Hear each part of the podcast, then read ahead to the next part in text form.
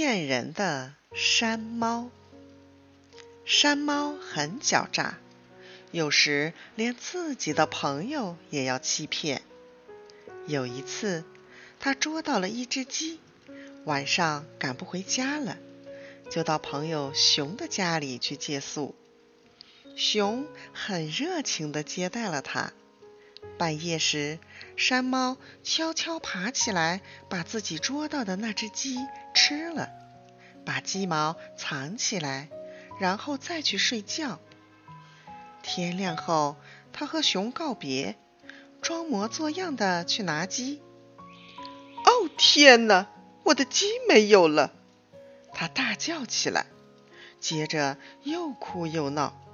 说自己的鸡是在熊的家里丢的，熊无论如何应该赔他的鸡。熊没有办法，只好赔了他一只鸡。山猫不费力气又得到了一只鸡，心里很高兴。第二天，山猫又拿来一只鸡，要求到熊家里借宿。熊心里不愿意，但又不好意思拒绝，只好同意了。到了半夜，山猫又把鸡吃了，把鸡毛藏了起来。天亮后，它再一次又哭又闹，熊只好再赔它一只鸡。第三天，山猫又来了，这次。熊很痛快地答应他住下来。半夜里，山猫又起来吃鸡，可是这次熊没有睡着，它听见动静就爬起来跟在山猫身后。